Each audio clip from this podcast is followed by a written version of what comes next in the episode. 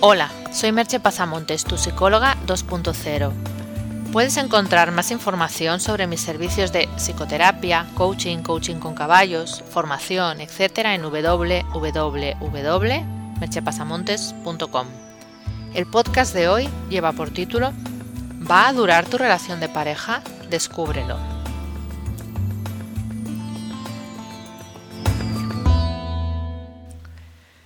Uno de los pasos importantes en la vida de una persona es decidir contraer matrimonio o irse a vivir con la pareja.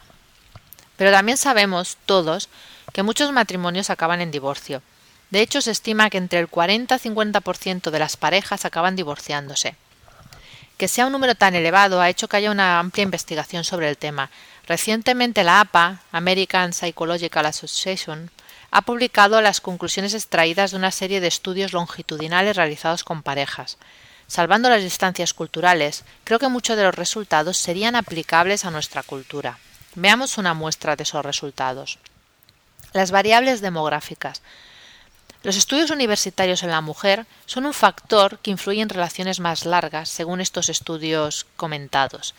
También el que el primer hijo nazca después de haberse casado y el hecho de casarse en una edad más madura y no recién salidos de la adolescencia. Estos serían factores que influirían en una mayor duración de un matrimonio. Los recursos económicos. En un estudio se vio que las parejas que se casaban sin ningún tipo de colchón financiero tenían el 70% de posibilidades de divorciarse en menos de tres años. El investigador Terry Orbuch comenta que la principal causa de conflicto y tensión son los problemas económicos, por ello, no es de extrañar que la falta de recursos acabe en divorcio. Esto es algo que igual no se puede evitar, pero que es bueno tener en cuenta. Otros factores es el vivir en situaciones de mucho estrés. Si tienes que estar afrontando situaciones de estrés, es más probable que la relación de pareja no funcione bien. La energía destinada a afrontar el estrés no puede destinarse a cuidar la relación de pareja. La única manera de minimizar este efecto es contar con un entorno social que dé mucho apoyo y soporte. Otro factor son las dudas antes del matrimonio. Si han habido muchas dudas antes de casarse, las probabilidades de divorciarse son el doble que si no las ha habido. La satisfacción inicial. Si la satisfacción con la vida en común decrece mucho durante los primeros cuatro años, las probabilidades de divorciarse aumentan, cosa por otro lado lógica. Si uno se siente satisfecho, pues intentará hacer un cambio. ¿Qué recomienda la APA hacer para que la relación dure? Son mm, consejos posiblemente lógicos, pero que muchas veces olvidamos. Por lo tanto, os los voy a comentar. Uno es hacer sentir al otro querido. No hay que dar por hecho que la otra persona sabe que la queremos, hay que demostrarlo con palabras y con actos, y cuidar esos pequeños detalles que hacen que la persona se sienta especial, como escribirle una nota, darle un masaje, comprarle un pequeño detalle, etc. Otro punto a tener en cuenta es apoyar a la otra persona en los malos tiempos. Es obvio que una de las funciones de la pareja es el apoyo del cónyuge, el sentir que no estás solo ante las dificultades. Si esto falla es difícil que una relación de pareja dure. También hay que celebrar los buenos tiempos.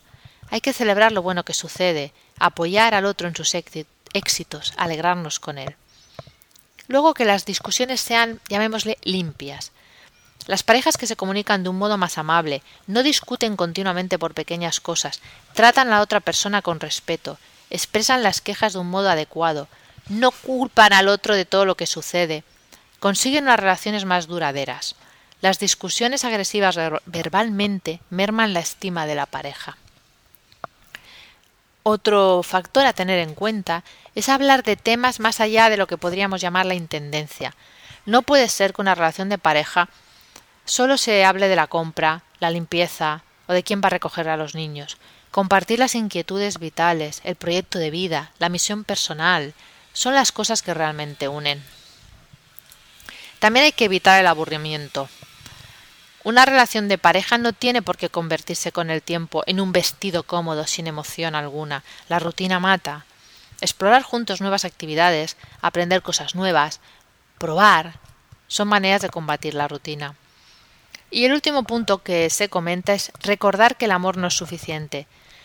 Todos estos consejos son una manera de recordarnos que el amor por sí solo no es suficiente, que hay que invertir energía y esfuerzo en la relación si queremos que ésta perdure. Como he dicho antes, muchos de estos consejos son bastante obvios, pero lo importante es si los aplicamos o no. No podemos creernos que el mero hecho de estar juntos es suficiente. Una pareja son dos personas, con sus gustos, necesidades y particularidades, que deben adaptarse mutuamente para poder convivir. Hay que invertir energía y esfuerzo para que la relación funcione. Para eso hay que tener un verdadero interés y dejar en parte nuestro egocentrismo para construir algo en común. Y en los malos momentos tratar de recordar más lo que nos une que lo que nos separa. Y si quieres salvar tu relación y no sabes cómo hacerlo, ve a terapia de pareja. Yo he llevado casos de éxito, sea porque han continuado juntos o porque han visto que ya no tenía sentido y se han podido separar de una manera amistosa. Cuanto antes lo hagas, cuando surgen los problemas, más probabilidades tienes de salvar la relación. Te voy a hacer una única pregunta. ¿Cuántos de estos consejos aplicas en tu relación? Hasta aquí el podcast de hoy. Puedes encontrar más información en www.merchepasamontes.com. Te espero en el próximo podcast. Bye bye.